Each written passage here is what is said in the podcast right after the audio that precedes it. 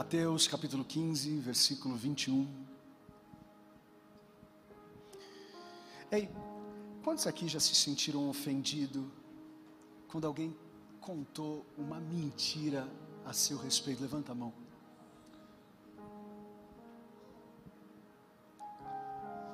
Agora, quem já ficou ofendido quando contaram uma quando contaram uma verdade ruim a seu respeito? Levanta a mão. Desculpa aí. O que é pior? Contarem uma mentira a respeito de nós? Ou contarem uma, uma verdade ruim a respeito de nós? O problema da verdade ruim é que a gente tem duas opções no mínimo, né? A primeira opção é, ah, deixa passar. A outra opção é, Senhor, obrigado por me confrontar. A gente tem uma capacidade incrível de, quando falam uma mentira, a gente, ah, isso é mentira. Mas quando falam uma verdade que a gente sabe que no fundo, e não é uma verdade tão legal a respeito de nós, isso mexe profundamente com o nosso coração. É sobre isso que eu quero falar com vocês um pouco. Quando verdades a respeito de nós, verdades ruins, nos confrontam que a gente faz em tempos assim. Mateus 15, 21. Saindo daquele lugar, Jesus retirou-se para a região de Tiro e Sidom. Uma mulher cananeia, natural dali, veio a ele gritando, gritando: Senhor, filho de Davi, tem misericórdia de mim. Minha filha está endemoniada. Em outras versões, em outros evangelistas, terrivelmente endemoniada. Jesus, ela está sofrendo muito. Mas Jesus não lhe respondeu palavra. Então seus discípulos se aproximaram dele e pediram, oh, galerinha também do avesso, manda embora Jesus, pois vem gritando atrás de nós. Ele respondeu: É, eu fui enviado apenas às ovelhas perdidas de Israel. Só que olhem só, gente. A mulher veio, aleluia, adorou de joelhos e disse: Senhor, ajuda-me. Ele respondeu: Mulher, não é certo tirar o pão dos filhos e lançá-lo aos cachorrinhos. Gente, se sou eu, eu falo, o senhor me chamou do quê? Porém, ela era crente. Disse ela, sim, Senhor. Eu sei que essa verdade, por mais que doa, é, eu sim, sim, Senhor. Mas até os cachorrinhos comem das migalhas que caem da mesa dos seus donos. Jesus respondeu: Se Jesus fosse americano, o que, que ele diria? Uau, né? Mulher, mãe, olha, grande é a sua fé. Então, bora, seja conforme deseja, e naquele mesmo instante, a sua filha foi curada. Eu quero profetizar que enquanto nós adoramos aqui, nesse mesmo instante, milagres estão acontecendo nas nossas empresas, nas nossas famílias, nos nossos filhos, nas nossas filhas, nas nossas mães, nos nossos pais. Quantos acreditam nisso? Levantem as mãos. Com as mãos erguidas, Senhor, meu Deus e Pai. Já fomos alimentados pela tua palavra apenas na leitura, mas nós precisamos de uma porção ainda maior. Nós precisamos de Ti falando com a gente através desses, desses versículos. Deus, que honra para nós é podermos ouvir a tua palavra. Senhor, eu amo esse texto, o Senhor sabe. O Senhor sabe há quantos anos eu prego esse texto, o Senhor sabe, mais que a minha aproximação por esse texto não limite o novo que o Senhor quer ensinar a tua igreja hoje, porque a tua palavra se renova a cada manhã. Pai, dê coisas novas Eu quero te agradecer, Deus, porque no culto das nove, dez pessoas aceitaram o teu nome, pessoas se reconciliaram e que não seja diferente nesse culto, que seja um culto de renovação, que seja um culto de restauração, que seja um culto de salvação. E se tem algum familiar dos teus filhos que não estão aqui, que precisam de ti, enquanto eles estão aqui, uma palavra tua muda tudo. Se nós acreditamos na, na, na, tua palavra, nós acreditamos também que ela se aplica aos nossos dias. Eu não sei quem está me assistindo online, Pai, mas uma palavra que sai desse púlpito, aqui em São Paulo, nessa igreja, que penetre, Senhor, essa internet agora, para a glória e honra do Teu nome. Oramos e te agradecemos. Quem precisa de Jesus, diga amém. Amém. Podeis assentar. Muito obrigado.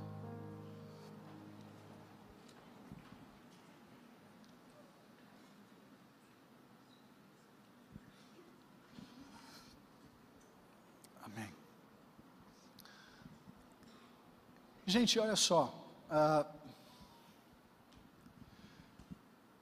tanto nos tempos bíblicos como hoje, nós podemos chamar uh, o grande Israel.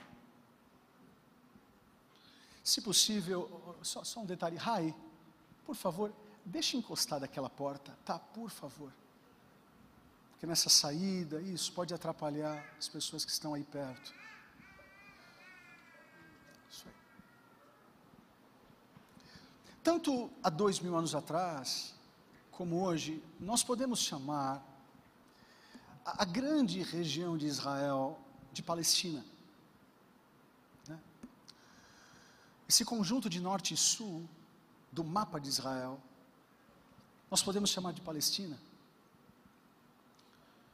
Ah, e a Palestina é composta de duas regiões pequenas, sul e norte.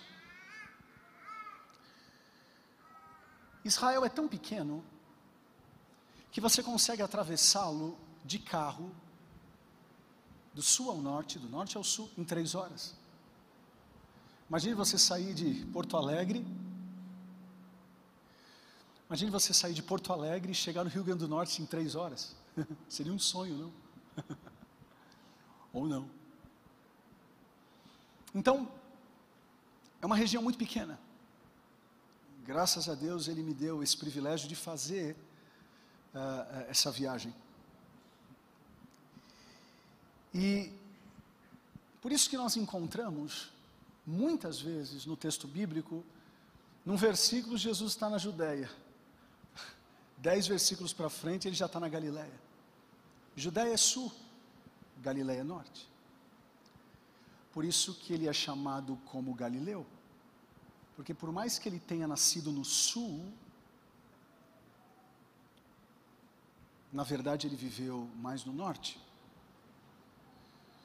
Galileia.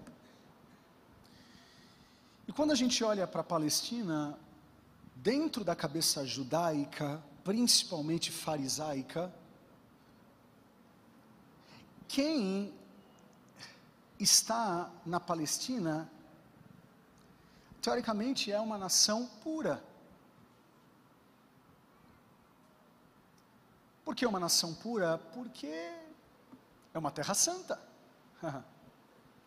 Logo, quem não faz parte da Palestina, o território que não é palestino, não é puro. Alguns de vocês já me viram falar aqui a respeito da, da teologia judaica, onde eu que sou puro e moro num bairro puro da Palestina, se eu atravesso e agora estou num bairro impuro, porque saí da Palestina. Logo eu que estava puro, agora estou impuro. Isso não acontecia só na questão geográfica, só que acontecia também na questão da comida. Eu sou puro. Se eu como uma comida impura, logo eu fico impuro. Isso é uma mentalidade judaica, isso é uma mentalidade farisaica. Só que, glória a Deus por isso, quando Jesus vem, ele vem com boas notícias. E uma das boas notícias de Jesus é a seguinte: ó, você que é puro e tem o um evangelho, se você chega num lugar impuro, você não fica impuro, mas você purifica. Eu amo o evangelho por conta disso. Então Jesus ele não tem problema de comer, uma benção, né? Ele não tem problema de, de, de tocar em alguém que é impuro, por isso que ele tocava nos leprosos. Por isso que ele tocava nos doentes, porque essa era a teologia dele. Eu sou puro o suficiente para tocar qualquer que seja impuro e deixá-lo purificado. É, a prova maior, nós mesmos. Estávamos destinados ao inferno, mas a graça de Jesus nos purificou. E fomos transportados do império das trevas para o seu reino de luz. Nós somos a prova viva de que isso é possível, porque Ele nos amou antes mesmo de nós o amarmos.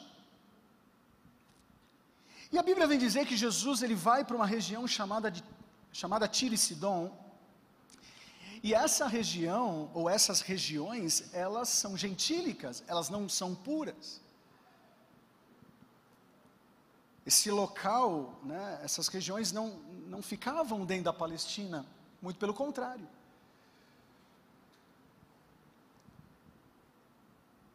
A Bíblia vem dizer que eles vão para essa região, e alguns teólogos, alguns historiadores vêm dizer que a saída deles a essa região, humanamente falando, era uma ida para o descanso.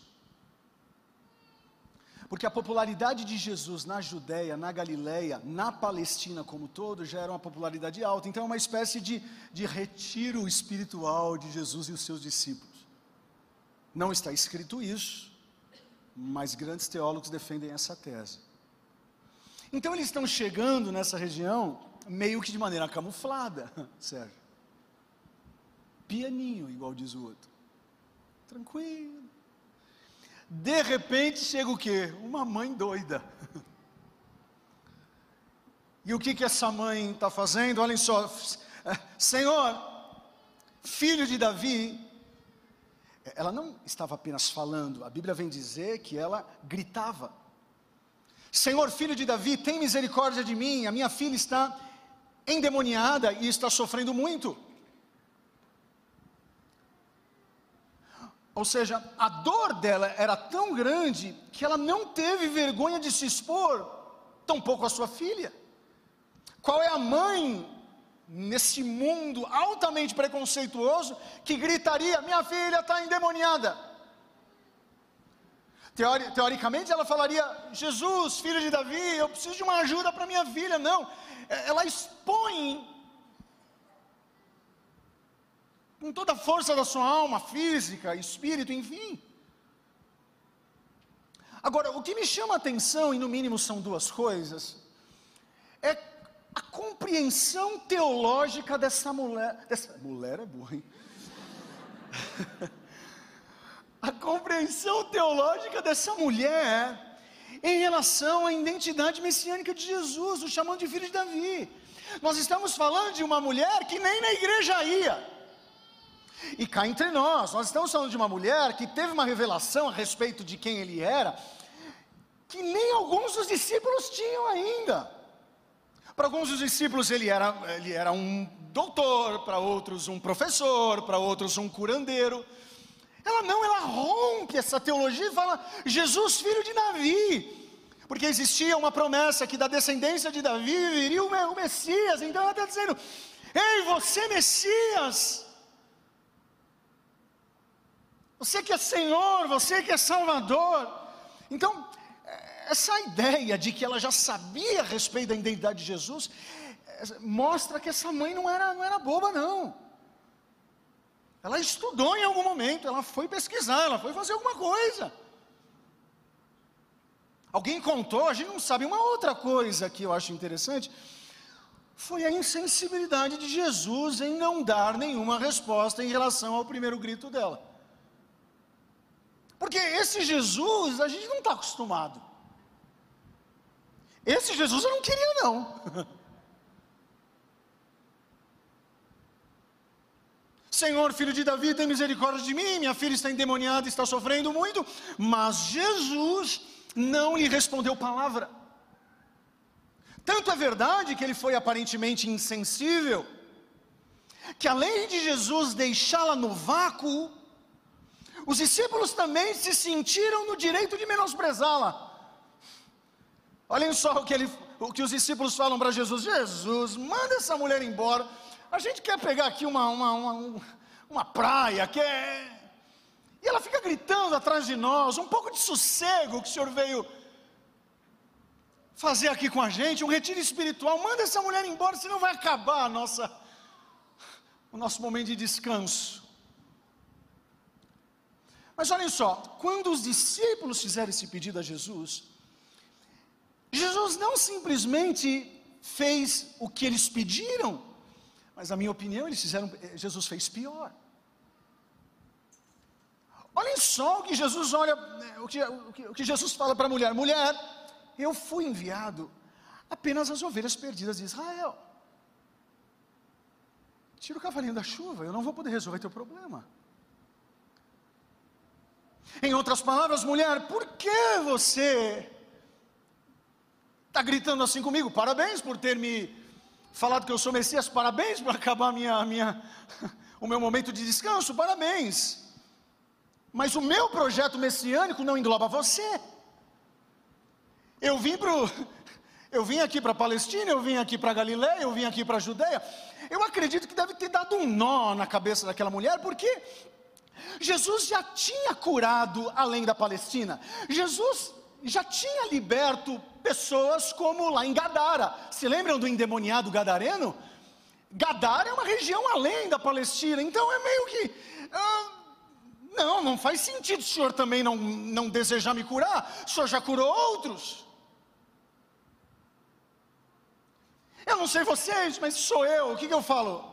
Muito obrigado, Jesus de Nazaré.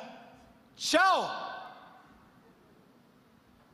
Assim como essa semana chegou para mim a demanda de que um e-mail a gente, eu não sei porquê, acho que foi a Cris que passou, né, Cris? Como passou para a Tati, né? Alguma coisa aconteceu que a gente não respondeu o e-mail de uma pessoa que mandou para a gente. Aí pronto. Aí pronto. Deixa eu falar uma coisa, até a Nike não responde às vezes. Nos perdoe, quando a gente não responder, manda de novo, por favor. E manda de novo. Se não responderem, me pega no cangote aqui quando o culto acabar e fala: me responda, por favor. A gente faz uma reunião hoje, agora, nesse exato momento. Se eu sou essa mulher, o que, eu falaria? Obrigado, milagreiro. Obrigado, Messias. Só que não. Olhem só o que a Bíblia vem dizer. A mulher veio, adorou de joelhos e disse: Senhor, ajuda-me. Para surpresa de qualquer leitor da Bíblia, naquele momento aquela mulher mudou a chave dentro dela e agora ela não gritava mais como uma histérica, mas agora ela adorava como de fato uma adoradora. Estão aqui comigo, ou não? Ela conseguiu ter a habilidade física, emocional e espiritual de transformar desespero em adoração. Isso aqui é muito doido. Ela estava sendo confrontada por uma verdade, realmente. Dentro do conceito farisaico judaico, o Messias não era para ela. Agora, essa mulher de fato é do avesso. Porque agora Jesus está dando corda para ela. E olhem só, mulher, Ok, parabéns, tua adoração está muito bonita, mas não é certo tirar o pão dos filhos e lançá-lo aos cachorrinhos. Disse ela, porém, sim, Senhor. Porque mulher brava, vocês sabem como é. Eu não acho que agora ela já estava tão. Sim, Senhor, mas até os cachorrinhos. Está me chamando de uma cachorrinha? Ok, mas até os cachorrinhos comem das migalhas que caem da mesa dos seus donos. Em outras palavras, ela está dizendo o seguinte: eu prefiro as migalhas da tua graça do que os banquetes dos deuses que até ontem eu adorei.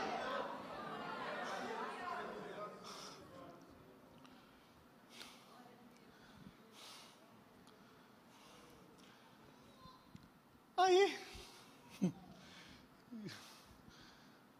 que, que Jesus fez? Parabéns, agora sim, mulher. Seja conforme você deseja, e naquele mesmo instante, naquele mesmo instante, a sua filha foi milagrosamente liberta. Eu acho que vale uma salva de palmas a esse texto, só pelo texto já, já vale o nosso dia.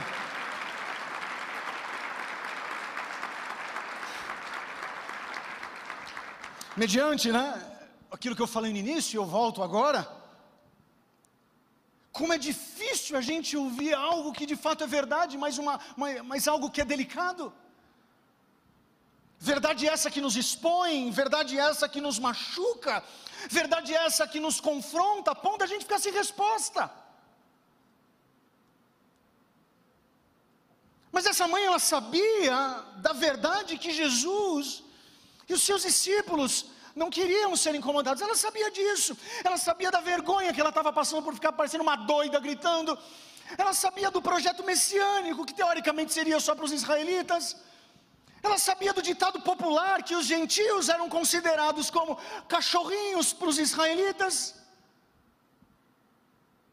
Ela tinha noção que todas as verdades estavam contra ela. Mas ainda assim ela teve a capacidade de se permitir ser confrontada, mas não abandoná-lo, mas ficar aos seus pés. E é isso daqui que nós precisamos aprender a cada dia. A partir do momento que a palavra nos confronta, a gente não tem que fugir, é aí que a gente tem que ficar. Eu, no mínimo, aprendo três coisas, é isso que eu quero compartilhar com vocês. Se você, der, se você é da anotação, anote. A primeira coisa que eu aprendo aqui é a fé em Jesus. Será sempre o maior instrumento de força quando os momentos difíceis drenarem a nossa razão. Sem dúvida alguma, essa mulher estava com todas as suas forças espirituais, emocionais, sentimentais é, desgastadas, ninguém duvida disso. Mas ainda assim ela teve a capacidade de canalizar um pouco ainda que restava dela para dizer não aquilo que ela estava sentindo, mas aquilo que ela sabia que era verdade, tu és o Cristo. E muitas vezes estamos assim, nós, mediante a pressão externa, a gente vai começando a declarar, ou a gente começa a declarar mais a circunstância do que a nossa crença. Por isso que eu gosto do Salmo 138, versículo 1, que diz o seguinte: Senhor, eu te louvarei de todo o meu coração, na presença dos deuses, a ti cantarei louvores na presença da depressão, na presença da síndrome do pânico, na presença da falta de dinheiro, na presença do meu casamento acabado. Eu não creio naquilo que vejo, eu creio naquilo que eu sei a teu respeito. Aplauda quem tem vontade, não precisa aplaudir, porque o outro está aplaudindo, não. Se isso é uma verdade para você, aplauda. Os nossos sentimentos não podem ditar a nossa adoração. Porque senão a gente vai ficar cada vez mais louco, porque cada vez a gente está vendo uma coisa problemática.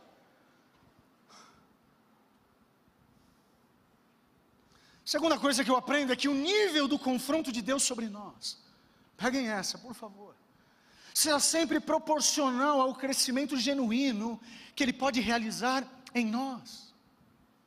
Rodrigo, eu não entendi nada.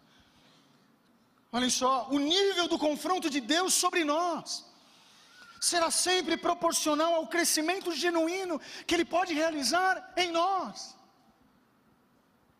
O fato de Jesus ter conduzido ah, o lance do jeito dele, e a gente, né, numa primeira leitura, mas nossa, que insensibilidade. Não, na verdade não. Na verdade ele só estava tentando fazer um upgrade na máquina. Ela chegou histérica, ela já estava saindo adoradora. É isso que muitas vezes Deus faz em nós e a gente não entende. Mas Senhor, por que eu tenho que passar por isso? Porque eu estou enfrentando isso. Ei, você já não entendeu que bons marinheiros são feitos em ondas gigantes? O que Deus está fazendo é mexendo na nossa musculatura. A gente não entende na hora que a gente está fazendo exercício, mas na próxima, no próximo treino, a gente percebe o quanto a gente está mais forte.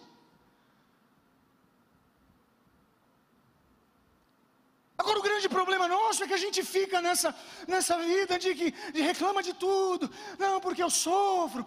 A pergunta é: Senhor, o que o Senhor quer que eu aprenda? Não é possível que Deus seja tão insensível à nossa dor.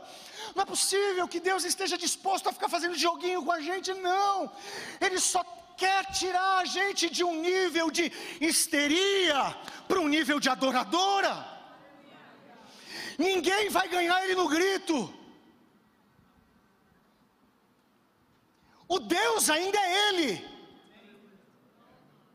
Ou você nunca ouviu teologias e mais teologias dizendo: se Deus não abriu a porta financeira e você é dizimista, coloque Deus na parede. Ei, a gente já ouviu isso demais. Não é possível que você dá dízimo e oferta e ainda gasta com remédio na farmácia. Gente, eu compro na dor toda hora e eu dou dízimo toda hora. Quem aqui passa na farmácia e compra alguma coisa? Eh, por que você não dizima? Não tem nada a ver. Nós somos seres humanos, nós somos e precisamos. E glória a Deus pela medicina, glória a Deus pela farmacologia, se assim fala. Ei, mas o problema é que às vezes Deus nos coloca em alguns momentos de tensão para esticar a nossa musculatura, pra, e a gente não entende, a gente fica sendo reprovado na mesma luta. Tem gente que está 30 anos na mesma luta. Jesus já voltou e ele está brigando com Jesus. Ele vai brigar com o anticristo, porque Jesus já voltou. Conhecem pessoas assim, eu já falei aqui, volto a repetir. Tem pessoas que têm, tem pessoas que têm problemas e tem pessoas que são problemáticas. A diferença é que a problemática gosta do problema e faz do problema um Deus. Tem gente que não gosta de ficar sem problema. Rodrigo tem esse tipo de gente. Ah, fica comigo aqui. Fica, fica comigo, eu te ligo. Eu te ligo na minha sala pastoral quando chega um. Mas meu filho, o que está acontecendo? Não, pastor, não, pastor, mas por favor, você sempre reclama. Mas é porque os meus são os meus sentimentos, você tem que respeitar os meus sentimentos, pastor. Ei, se a gente for conduzido pelos nossos sentimentos, a gente está na água de salsicha. Olhem só o que o salmista vem dizer, Salmo 73, versículo 25: A quem tenho eu no céu senão a ti? e na terra nada mais desejo além de estar junto a ti. O meu corpo e o meu coração poderão fraquejar, mas Deus é a força do meu coração e a minha esperança para sempre. Os que te abandonam, sem dúvida, perecerão. Tu destrói todos os infiéis. Mas para mim, levantem as mãos, por favor. Bom é estar perto de Deus, ainda que eu não entenda, ainda que eu deixei a minha filha lá, mas bom é estar aqui Fiz do soberano Senhor o meu refúgio e proclamarei todos os seus feitos. Oh, meu Deus.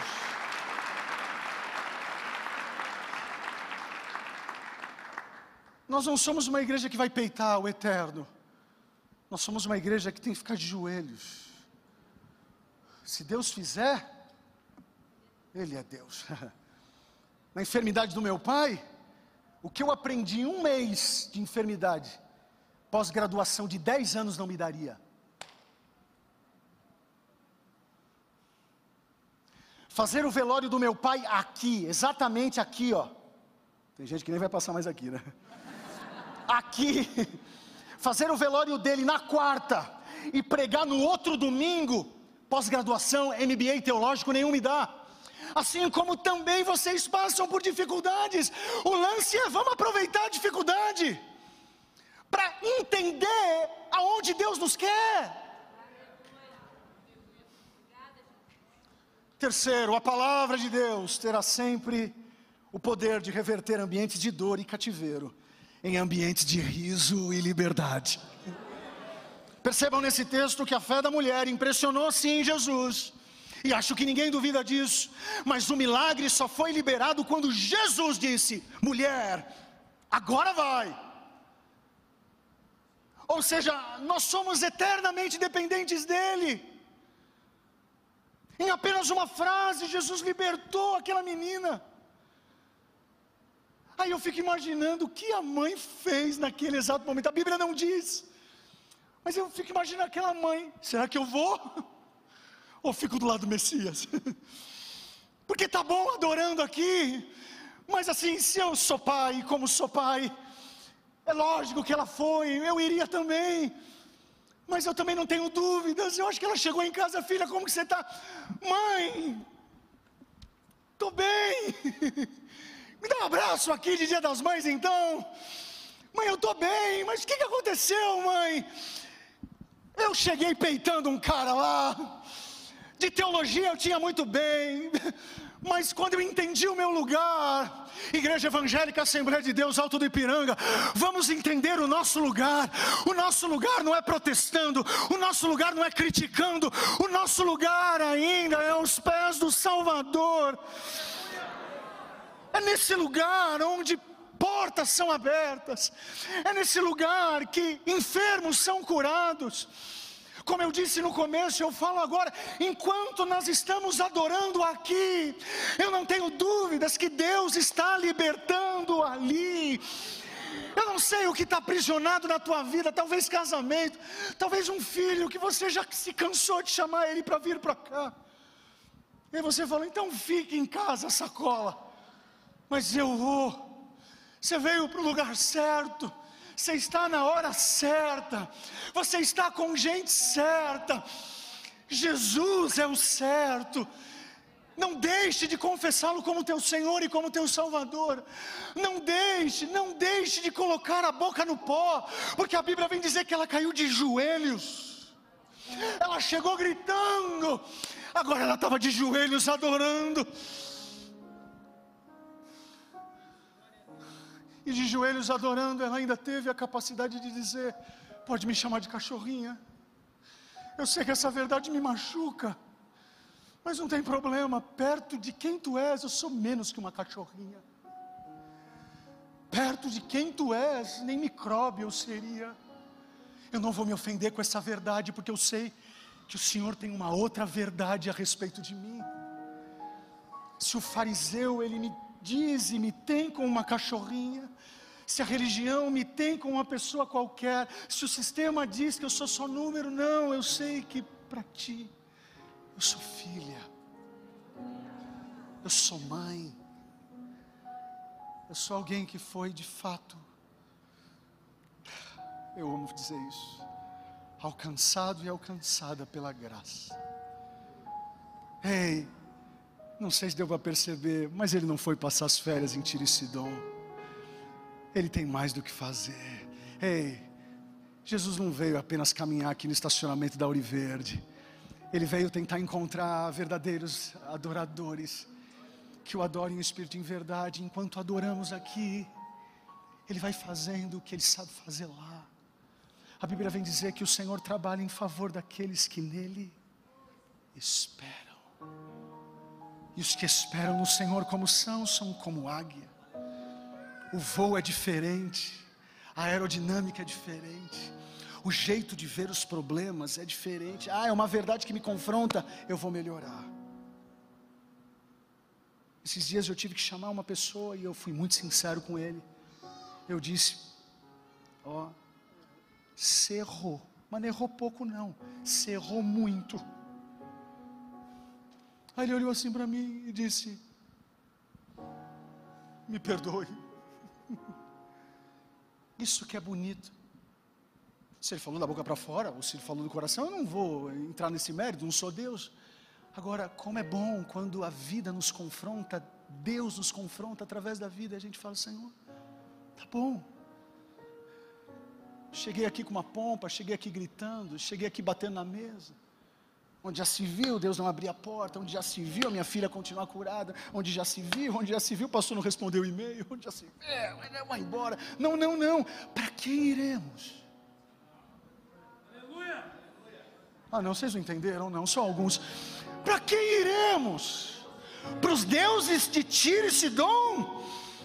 Que possivelmente deixaram aquela jovem demoniada, para quem nós iremos? Tem vida fora da igreja, tem coisa melhor do que num domingo de manhã, nós estarmos aqui com as mãos erguidas, adorando esse Messias, tem coisa melhor. Você que já foi da balada, você que já foi da gandaia, fala para mim, uma noite na gandaia, pega o que a gente vive aqui. Ei, uma coisa eu pedi e a buscarei, que eu possa morar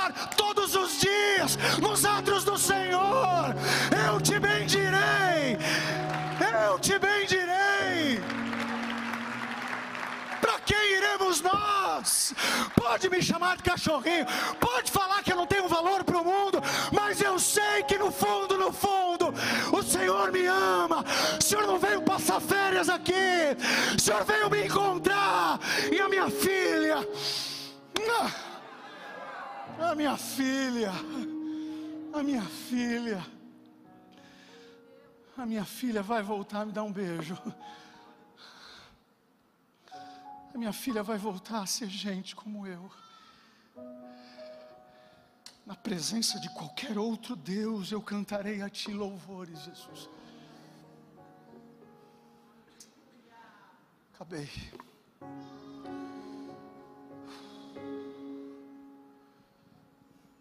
Fechem os olhos, por favor.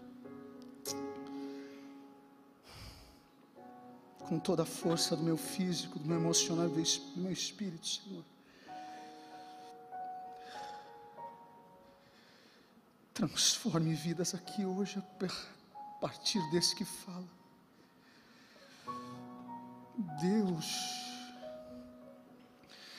Tu és melhor que a nossa própria vida.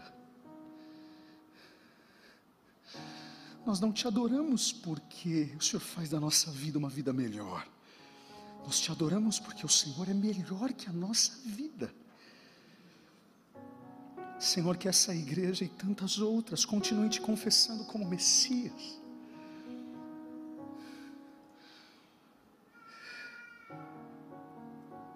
Senhor, que essa igreja e tantas outras continuem entendendo o lugar que devemos estar na relação contigo, nunca de cima para baixo, mas sempre de baixo para cima, sempre aos seus pés.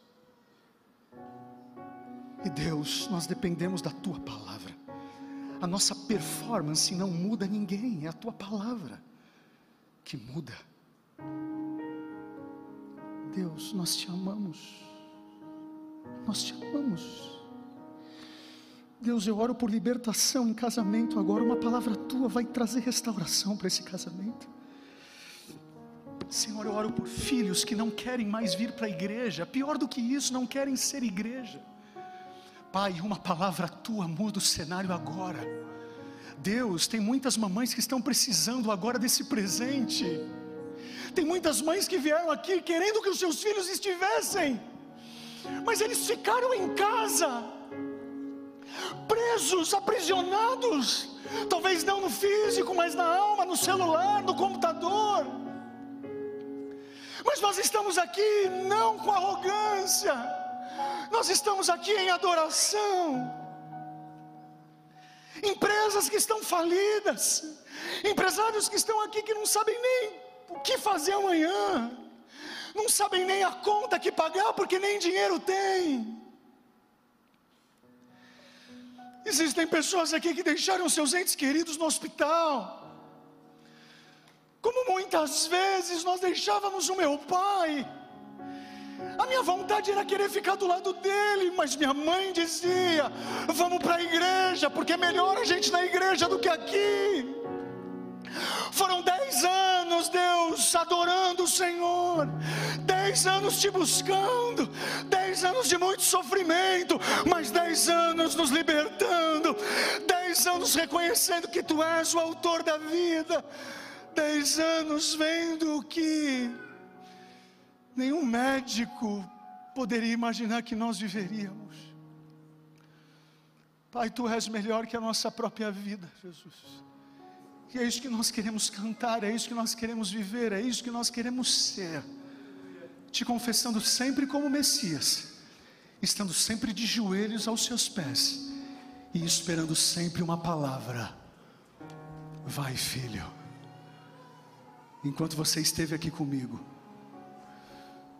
eu trabalhei em teu favor.